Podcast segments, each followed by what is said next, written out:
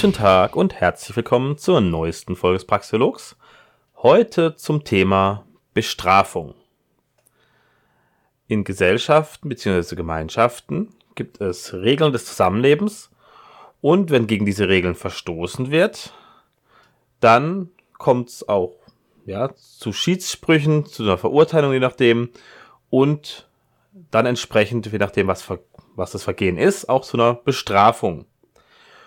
Und auch in der freien Welt gäbe es Möglichkeiten der Bestrafung.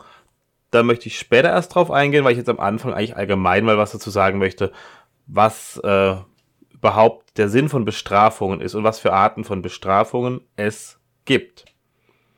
Also, es ist so, dass wir natürlich irgendwie erstmal jemanden brauchen, der so eine Strafe festlegt. Das machen heute üblicherweise Gerichte und die sind heute üblicherweise staatlich. Aber das war nicht immer so. Gerade früher, wo die Menschen in der Dorfgemeinschaft gelebt haben oder zumindest in relativ kleinen Gemeinschaften, gab es Dorfälteste oder Priester oder irgendwas in der Richtung. Und es waren eben normalerweise Personen, die ein gewisses Vertrauen in der Gemeinschaft genossen, dass sie sich über die Zeit verdient hatten. Also das Vertrauen wurde meritokratisch verdient eben weil diese Personen in der Vergangenheit gezeigt hatten, dass sie äh, verlässlich waren zum Beispiel und deswegen wurde das meistens von allen Parteien, die irgendwie an einer Straftat beteiligt waren, anerkannt, dass das okay ist, dass die jetzt entscheiden, was gemacht wird, mehr oder weniger. Und es hat sich ein Gewohnheitsrecht etabliert in vielen Fällen. Und das hat eben je nach Vergehen äh, und Ausmaß des Vergehens die Schuld und die Bestrafung geregelt. Und ein Beispiel dafür ist das Common Law äh, im angelsächsischen Ra Raum. Da war es eben so, dass das, ähm, das Recht dezentral durch die Urteile von vielen Richtern bzw. Schlichtern gefunden wurde. Also es wurde nicht erlassen, sondern eben durch die Schiedssprüche, durch die Richtersprüche äh, hat sich herauskristallisiert, was besonders gut funktioniert hat. Das heißt, es war kein Rechtspositivismus wie heute, wo eben eine Instanz, also eben meistens der Staat, festlegt, was richtig ist und was sozusagen ein Vergehen ist, sondern es hat sich im Endeffekt durch das Miteinander der Menschen gebildet und es wurde dann eben gesehen, okay, ja, diese Strafe ist angemessen für dieses Vergehen und so das ist, und dann, das ist ein Vergehen, also A ist ein Vergehen, B ist kein Vergehen, zum Beispiel solche Sachen wurden dann eben mit der Zeit herausgefunden. Und ähm, es wurde als funktionierend, also die Sachen, die funktioniert haben, haben sich eher durchgesetzt. So kann man sich das vorstellen. Und das, äh, ja, das Common Law ist eben so in dieser Tradition. Aber auch heute haben wir eben sehr viel Rechtspositivismus, auch äh, in den angelsächsischen äh, Staaten. Also immer mehr gemachtes Recht statt gefundenem Recht. Und eine Sache, die gefunden wurde, die halt herausgefunden wurde im Sinne von, sie funktioniert und sie hat zu einem gewissen Wohlstand geführt und hat zu einem gewissen Frieden geführt, waren eben Eigentumsrechte. Das heißt, dass jeder Mensch eben ein Selbsteigentum hat, also Eigentum an sich selbst, an seinem Körper und Eigentum an Dingen, die er selber geschaffen hat. Und dass es eben bestimmte Möglichkeiten des Austauschs von Eigentum gibt, wie eben sowas wie Handel. Und es hat sich eben als funktionierend herausgestellt, wenn in einer Gesellschaft Eigentumsrechte ja, geachtet werden und durchgesetzt werden. Und damit ist dann eigentlich mit Eigentumsrechten und mit der Achtung von Eigentumsrechten sind eigentlich schon die meisten Straftaten, die alle Menschen, also weltweit, als Straftat also was heißt alle, so gut wie alle Menschen als Straftat ansehen würden, eigentlich schon abgedeckt.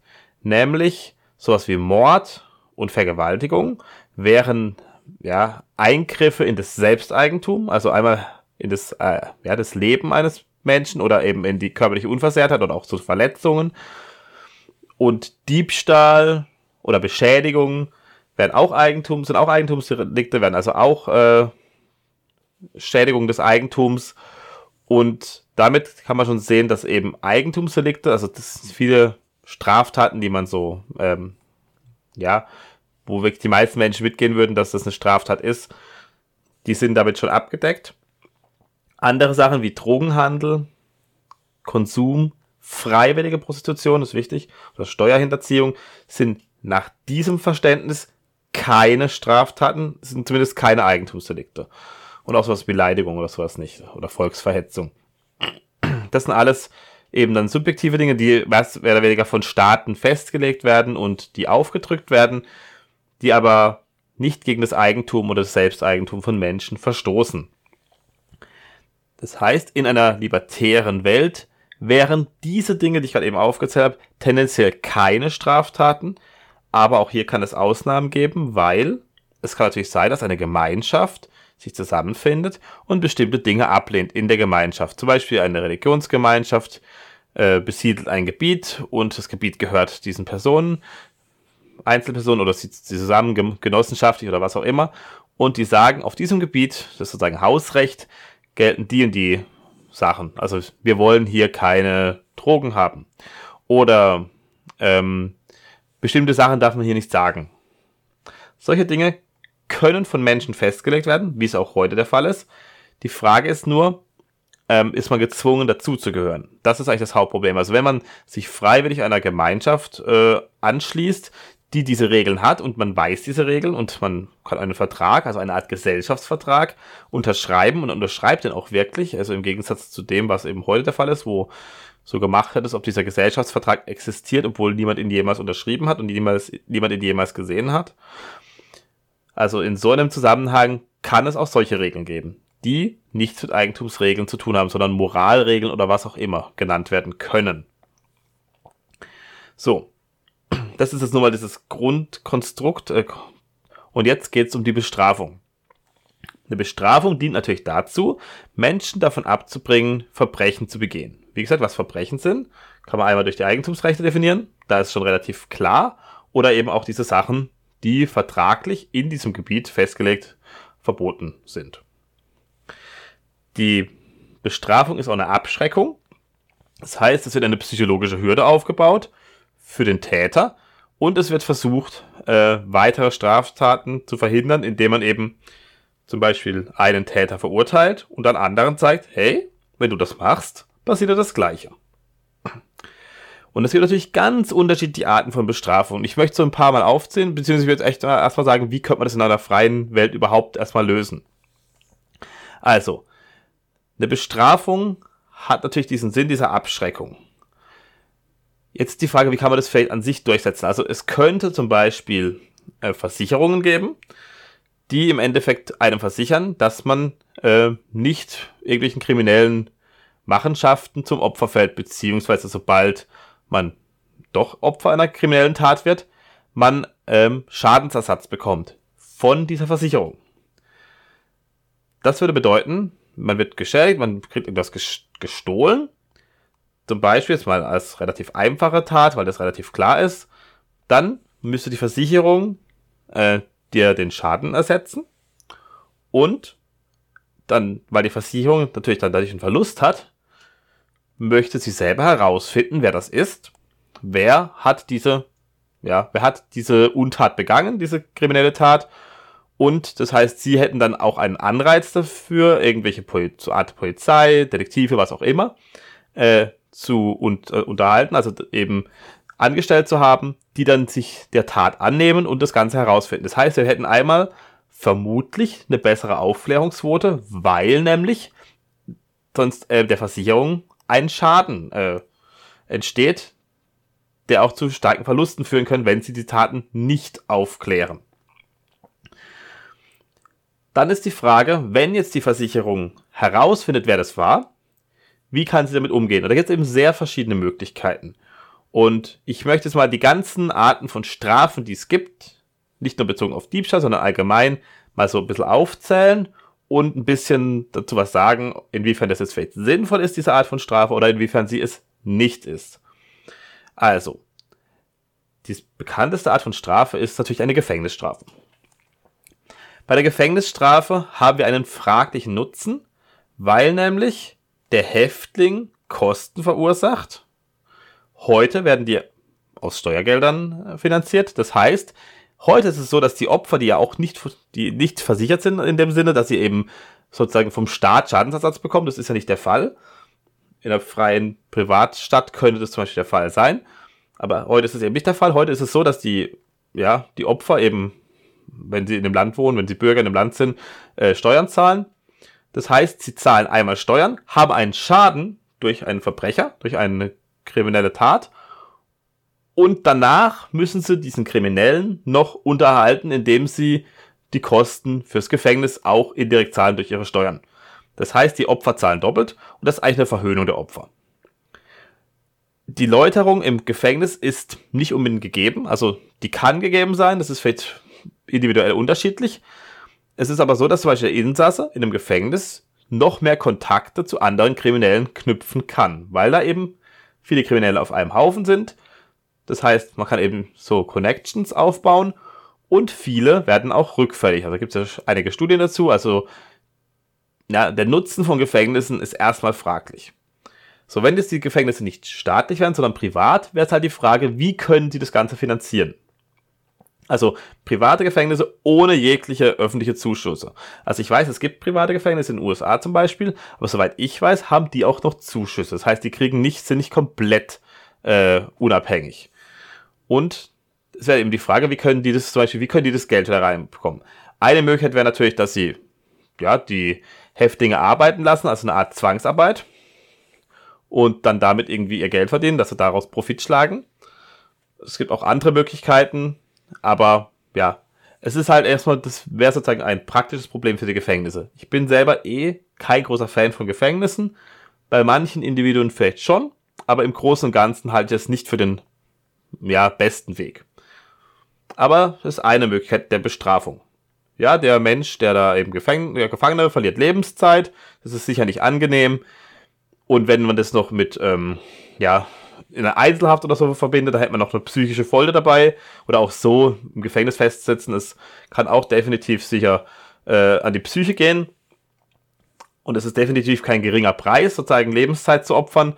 Aber es ist insgesamt sehr verschwenderisch. Also wir haben sozusagen eigentlich keinen wirklichen Gewinn daraus. Also es ist nicht profitabel. Das heißt, es ist eine Ressourcenverschwendung. Und die Frage ist halt, wie kann man zum Beispiel eben irgendwie daraus was rausziehen? Und da, das ist eben praktisches Problem. Ich bin nicht in dem Bereich tätig, äh, äh, im Bereich des Justizwesens oder der, von Gefängnissen. Das heißt, das müssten sich da Leute überlegen, was könnte man vielleicht tun, um da ein bisschen was rauszuholen. Also wie kann man sozusagen auch die Energie, die da ist, sinnvoll nutzen. Also die Energie der Häftlinge jetzt in dem Fall. Ich sehe es als, als, als reine Absitzen der Ressourcenverschwendung und dann sitzen die da in ihrer Zelle, je nachdem können sie sich irgendwann einen Fernseher leisten und eine Spielkonsole und zocken den ganzen Tag und dann sind sie eigentlich im Endeffekt genauso wie irgendwelche Leute, die das auch freiwillig tun. Es gibt ja Leute, die sitzen auch nur daheim und zocken. Dann ist es gar nicht so arg unterschiedlich. Also es gibt Menschen, die verlassen ihr Haus oder ihre Wohnung kaum, zocken den ganzen Tag, haben irgendwie, was ich, Hartz IV oder so. Das gibt's durchaus und das ist dann äh, das Leben von diesen Personen ist nicht so arg anders wie das Leben von einer Person im Knast, die auch einen Fernseher zocken kann oder so. So, am sinnvollsten, also eine sinnvolle Methode wäre eine Wiedergutmachung. Das heißt, der Täter, wenn er herausgefunden wird, muss irgendwie gezwungen werden, wie das genau abläuft, ist wieder eine andere Frage, den erzeugten Schaden zu begleichen. Und noch ein Schmerzensgeld draufzulegen. Das heißt, den Schaden, den der Täter verursacht hat, muss er komplett zurückzahlen und er muss noch, äh, hat auch selber einen Verlust, indem er eben dieses Schmerzengeld zahlen, zahlen muss. Das ist die friedlichste Lösung. Und die Opfer werden entschädigt, das ist wichtig und der Täter wird auch bestraft. Aber es gibt natürlich Taten wie Mord, Vergewaltigung und so weiter, wo eine Wiedergutmachung nicht möglich ist. Also so ein einmal angerichteter psychischer Schaden oder eben eine Körperverletzung oder sogar den Mord. Das kann man natürlich nicht wieder, man kann einen Toten nicht wieder zum Leben erwecken. Also man kann Dinge nicht ungeschehen machen. Da, für solche Sachen gibt es dann vielleicht eben andere Strafen. Was heute aktuell gemacht wird, ist die Resozialisierung ganz oft auch in Gefängnissen oder auch anders. Ähm, da glaube ich nicht besonders dran, um ehrlich zu sein. Also der Nutzen kann angezweifelt werden. Es verursacht extrem hohe Kosten. Wir haben eben Psychologen, Sozialarbeiter und so weiter. Wir haben keine Entschädigung der Opfer, nämlich eher noch höhere Kosten. Es ist also ökonomisch sehr fragwürdig. Und es wird irgendwie so ein Mitleid mit dem Täter aufgebaut. Also die soziokulturellen Umstände haben dazu geführt, dass er nicht anders handeln konnte. Ja, er ist Opfer der Gesellschaft, die Gesellschaft ist schuld, die Umstände haben das gemacht. Und diese Schuldunfähigkeit halte ich für sehr problematisch. Ist alles eher fragwürdig. Und vor allem das Problem, dass eben es tät, sozusagen, dass es kriminelle Taten gibt und dass irgendwie damit umgegangen wird, wird damit nicht wirklich gelöst. Das ist, es wird im Endeffekt den Menschen die Eigenverantwortung abgesprochen und alles auf die Gesellschaft abgewälzt, die dafür aber teilweise in großen Teilen gar nicht viel kann. Also wenn jetzt irgendjemanden irgendwie aus, wenn er einen psychischer Knacks hat und irgendwie meint, er müsste es Leute ähm, zusammenschlagen oder jemanden umbringen, dann heißt es noch lange nicht, dass irgendwie die Opfer daran schuld wären oder dass irgendwie die Gesellschaft daran schuld wäre. Also es wird irgendwie immer so, diese Eigenverantwortung wird leider zu oft negiert und das ist ein großes Problem, weil wir haben halt überhaupt keine richtige Problemlösung dadurch. Also wir haben eben dieses Problem, es gibt eben Dinge, die gehen nicht, es gibt Handlungen, die äh, sind No-Go, auch in, also in allen Gesellschaften. Es gibt auch Sachen, die sehen alle gleich, also egal welche Kultur. Und man sollte diese Leute eben nicht pampern und irgendwie ihnen dann so, äh, so Duzi-Duzi machen und sie in den Arm nehmen und kuscheln, weil es überhaupt nicht das Ganze löst. Also wir haben dann eben einen Täter, da wird dann Duzi-Duzi gemacht und am Ende ist er immer noch Täter und wird also nicht ganz ernst genommen. Und das ist meiner Meinung nach erstmal eine Verhöhnung der Opfer, eine absolute Verhöhnung. Ähm, es es hat keinen, äh, also es ist auch aus pragmatischen Gründen nicht zielführend. Es, es führt eben nicht dazu, dass irgendwie eine richtige Läuterung oder eine richtige Reue ähm, existiert, stattfindet. Und ja, also ich sehe da, ich bin da eben sehr am Anzweifeln. Das ist für mich so eine, ja, so eine, keine Ahnung, so eine ganz komische Geschichte, die in den letzten Jahrzehnten immer stärker geworden ist. Dann gibt's was, was zum Beispiel heute in Deutschland eher nicht mehr gibt oder in Europa seltener aber in anderen Ländern gang und gäbe ist, nämlich äh, sehr harte Strafen bis hin zur Verletzung, das heißt Prügelstrafen, Auspeitschen, Steinigung, die kann natürlich bis zum Tod führen, aber es kann auch sozusagen sein, dass hier mit Stein abgeworfen wird, wo dann irgendwelche heftigeren Blessuren, ja, verstauchte Knochen oder sowas rauskommen. Auch äh, irgendwelche Brandwunden zufügen, foltern und so weiter. Das kann alles möglich sein. Ähm, die haben natürlich eine sehr hohe Abschreckung, diese Strafen. Ähm, wir haben natürlich einen extremen Eingriff in das Selbsteigentum des Täters. Weil das es für schlimm hält, ist eine andere Frage. Wir haben vielleicht eine Genugtuung für die Opfer, so diesen, diesen Rachen, Rachegedanken vielleicht ein bisschen befriedigt. Aber ich glaube, es kommt auch auf die Opfer an, ob die das dann als Genugtuung sehen. Ich sehe es prinzipiell ziemlich kritisch. Ich glaube nicht, dass das in den meisten Fällen sinnvoll ist. Ähm, aber natürlich bei extremen Vergehen kann es das durchaus geben. Wie gesagt, ich sage nachher noch ein bisschen, wie das jetzt in der Privatrechtsordnung sein könnte. Ich sage nicht, dass es das da zwingend geben kann. Es kann aber durchaus Gemeinschaften geben, die auf solche Strafen setzen, die dann intern solche Regelungen haben, die auch vertraglich eben festgelegt sind. Und dann, wenn man dieser Gemeinschaft angehört, weiß man das auch. Das gibt's, kann durchaus wirklich sein. Genau das gleiche gilt auch für die Todesstrafe. Das ist natürlich eine der härtesten, wahrscheinlich die härteste Strafe. Ist auch heute immer noch in vielen Ländern weit verbreitet und kann vielleicht auch Genugtuung bringen, ich weiß es nicht. Aber es ist auch keine echte Entschädigung für die Opfer. Ähm, es gibt natürlich besonders renitente Kriminelle, also irgendwie Serienmörder, die immer wieder morden, zum Beispiel, oder äh, Männer, die äh, etliche Frauen vergewaltigen und immer äh, und nicht weiter und immer weitermachen oder Kinder misshandeln oder was auch immer. Und ähm, ja, auch in einer freien Welt, also in einer Welt der tausend Lichtensteins, gäbe es vermutlich Gemeinschaften, die eine Todesstrafe äh, in bestimmten Fällen anwenden würden. Also es ist nicht so, dass es das gar nicht gibt, aber es ist eben, wie gesagt, der Status quo ist auch, dass wir eben in vielen Ländern Todesstrafe haben. Eine Strafe, die es heute kaum noch gibt, oder ich wüsste es nicht, wo es sie noch vielleicht gibt, in Einzelfällen im Asylrecht, aber sonst eigentlich nicht, ist die Verbannung beim, also im Asylrecht meine ich jetzt eben, dass äh, kriminelle Ausländer abgeschoben werden, was ja in Deutschland auch eher nicht der Fall ist. Aber jetzt die Verbannung aus einer Gemeinschaft, zu der man vorher wirklich gehört hat, das ist eher was anderes wie jetzt äh, jemanden mit einem Asylantrag äh, abschieben.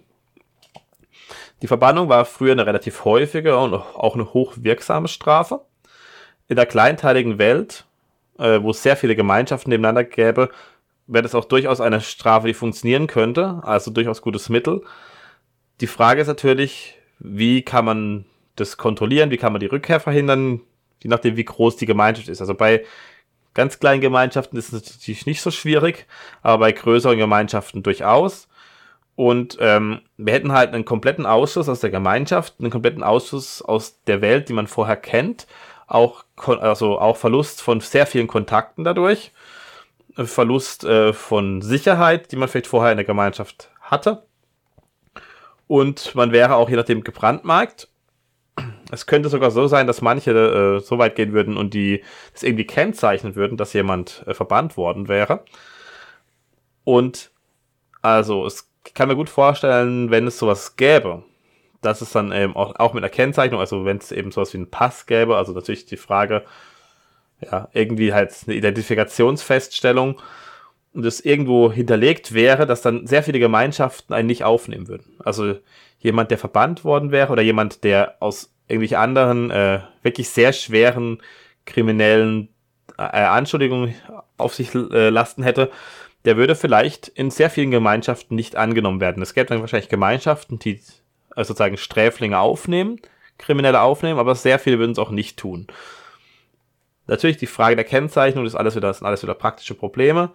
Wie das genau gehen würde, ist eine andere Sache. Wir haben natürlich auch das Problem, dass es Unschuldige treffen kann. Also das ist auch so ein Punkt, das ist natürlich heute auch schon der Fall. Es kann auch nie vollständig verhindert werden. Aber auch hier wäre es zum Beispiel so, dass eben ähm, ja, so ein Versicherer, der eben mehr oder weniger dafür sorgen soll, dass, ein, dass es friedlich zugeht und dass es eben äh, in einem, in dem Raum, in dem man lebt, in der Gemeinschaft, dass man da irgendwie halt Streitschlichtungsmöglichkeiten hat und so weiter. Die so ein Versicherer der eben dann einem den Schaden, den Schaden aufkommt, der dann natürlich auch, äh, müsste natürlich auch noch Schadensersatz zahlen, wenn sie den falschen erwischen. Also wenn sie jetzt den falschen äh, verurteilen, ihm dann irgendwie, keine Ahnung, äh, bestrafen, ihn einsperren und so weiter, und es am Ende rauskommen würde, dass es, äh, dass es gar nicht war, dann müssten die natürlich den, die Versicherer müssten dann den entschädigen. Das wollen sie natürlich auch nicht. Das heißt, es gäbe noch mehr Anreize, auch eben nur im sicheren Fall, sozusagen, wenn jemand wirklich durch, was ich, DNA-Beweise, äh, Fingerabdrücke, bla, alles mögliche, was halt relativ handfest ist, äh, und dann auch noch, vielleicht auch irgendwelche Kameras oder sowas, ähm, wenn er sozusagen ganz klar wäre, dass derjenige das eine Tat begangen hat, dann könnte man den halt zur Rechenschaft ziehen und äh, ja, ihn dazu ver, äh, verdonnern, wie auch immer das durchgesetzt wird. Vielleicht mache ich da mal eine extra Folge dazu, weil das ist da gibt es natürlich auch Ideen, aber das ist auch nicht so leicht.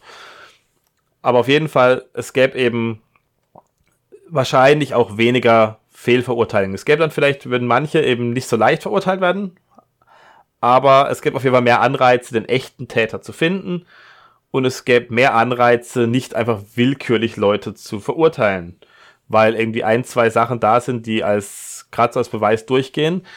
Da überlegt man sich vielleicht auch zweimal.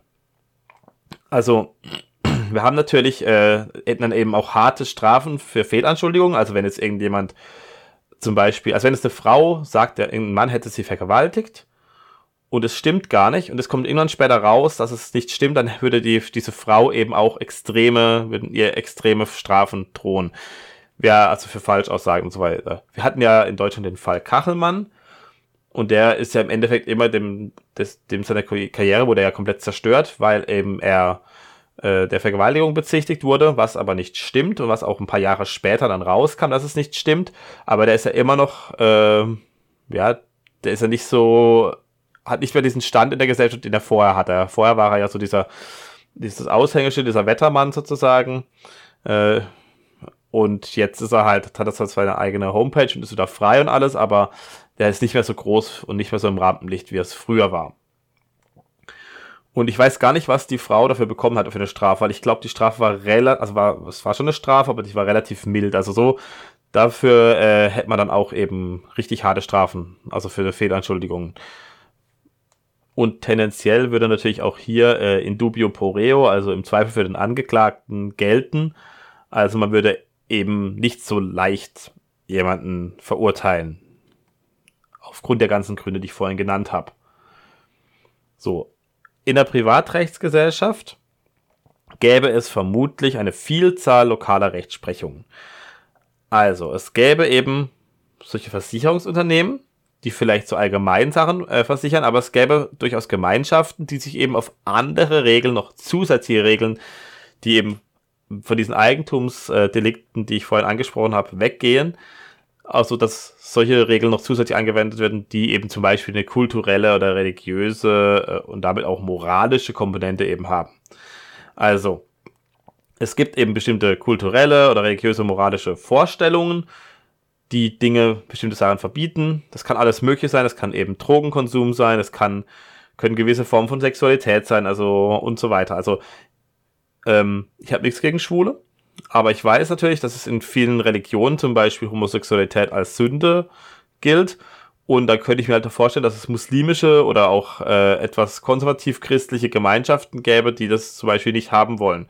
Und dann könnten die das eben in ihren, ja, in ihre Regeln reinschreiben, dass sie das nicht wollen. Das muss ich nicht gut finden. Das fände ich vielleicht auch nicht gut. Aber wenn diese Gemeinschaft das so möchte, dass eben das bei ihnen das halt sozusagen als äh, Straftat gilt und dann dazu gestimmt wird, dann ist es so lange okay, solange jeder austreten kann. Wenn es eben jemand in dieser Gemeinschaft ist und dann irgendwie zum Beispiel schwul ist und er will aber nicht mehr in dieser Gemeinschaft leben, dann muss er, sollte er nicht dazu gezwungen werden, in dieser Gemeinschaft zu leben, sondern er müsste dann diese Gemeinschaft verlassen. Das kann natürlich auch ähm, mit Dingen einhergehen, die sehr unangenehm sind, nämlich auch mit dem Verlust dann äh, von Kontakten. Also es wäre dann wie eine Verbannung, nur halt eine die aus ja, freiwilligen Stücken ist jetzt falsche Wort, aber die eben frei entschieden wird. Also das heißt, er hat sozusagen die Möglichkeit, seine Sexualität auszuleben und die Gemeinschaft zu verlassen oder er will in der Gemeinschaft bleiben, darf aber seine Sexualität nicht ausleben. Das ist natürlich nicht schön, diese Wahl, vor dieser Wahl gestellt zu werden, aber sowas kann ich mir durchaus vorstellen, gäbe es dann, wenn es eben komplett frei wäre.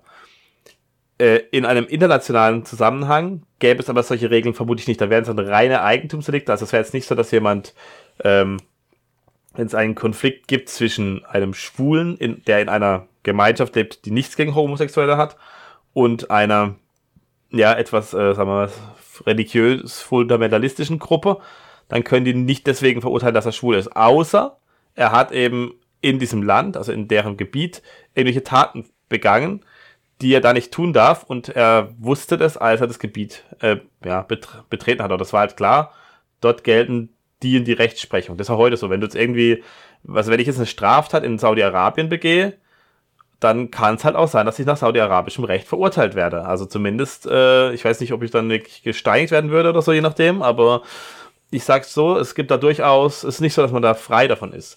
Und so wäre es eben auch da.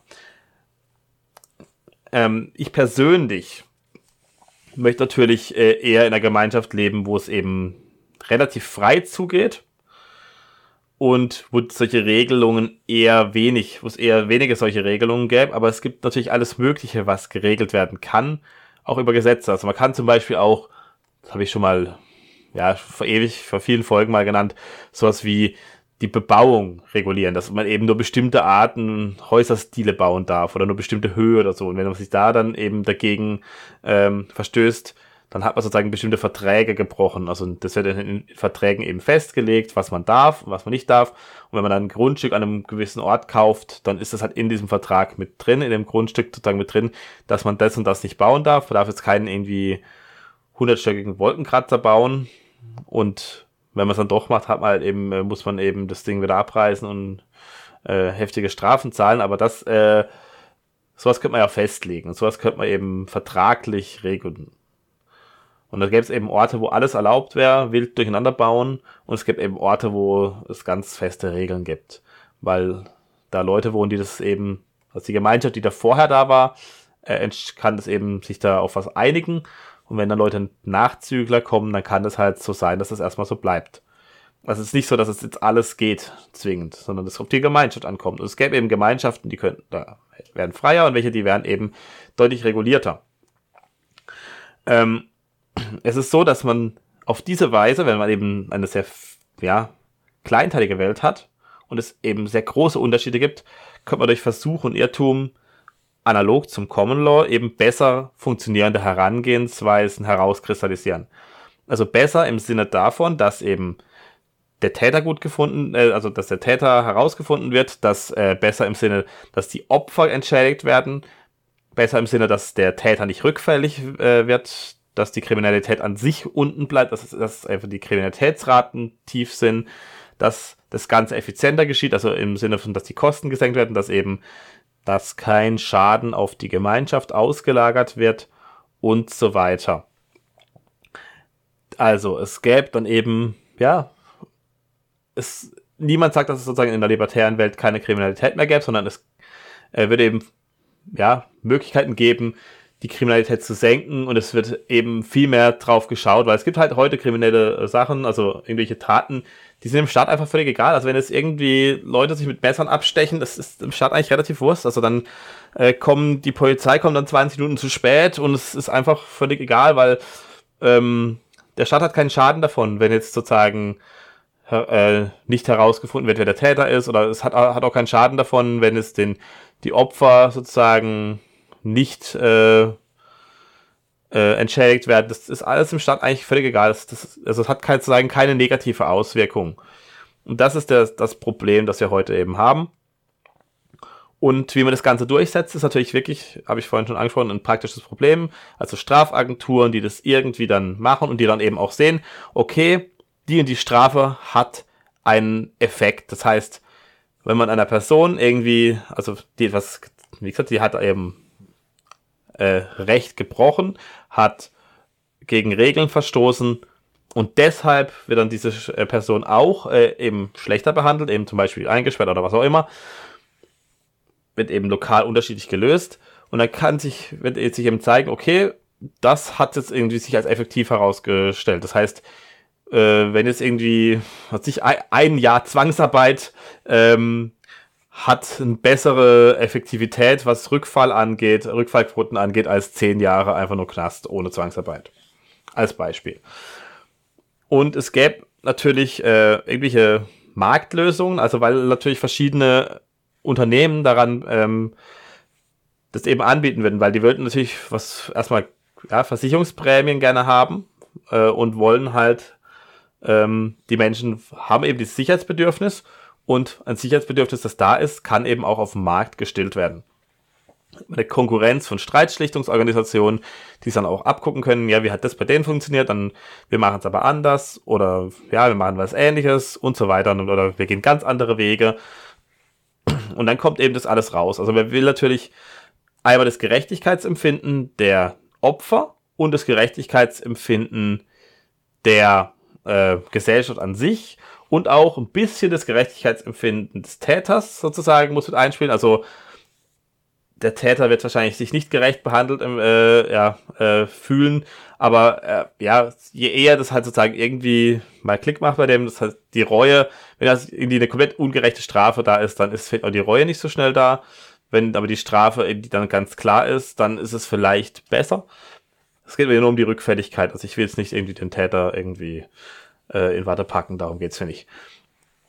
Und ich denke mal, dieses, also als oberstes Ziel, die Wiedergutmachung wäre natürlich äh, wünschenswert. Man darf natürlich nicht erwarten, dass jede Straftat aufgeklärt wird und gerecht bestraft wird. Es wird auch dann weiterhin Ungerechtigkeiten geben. Ähm, ja, in den meisten Gemeinschaften würden wahrscheinlich freiwillige Interaktionen eben nicht bestraft, außer es ist eben, wie gesagt, diese Verträge, die sich die Gemeinschaften selber setzen können. Ich denke aber, dass eben zu restriktive Gemeinschaften auch nicht so stabil sind auf Dauer. Auch wenn die vielleicht auch Vorteile davon haben. Es gibt natürlich Sachen, also die jetzt aus der reinen Eigentumsperspektive nicht irgendwie problematisch sind, die aber vielleicht in der mittel- oder längerfristigen Wirkung ähm, aus, aus moralischen Gründen durchaus schädlich sind. Und da könnte sich schon herauskristallisieren, dass eben bestimmte Verbote also von bestimmten Drogen, könnte ich mir vorstellen, haben durchaus äh, einen Mehrwert, aber ich bin, habe ja auch eine Folge dazu gemacht, äh, zum Thema Drogen. Ich weiß nicht, ob das so ist. Also ich glaube, es geht, können wir durchaus auch an die Eigenverantwortung gehen, weil eben, wenn man die Leute nicht auffängt und kein soziales Netz hat, äh, das eben zum Beispiel die gesundheitlichen Schäden von Drogenkonsum auffängt, dann hat man auch schon vieles gelöst. Gut, das war's für heute.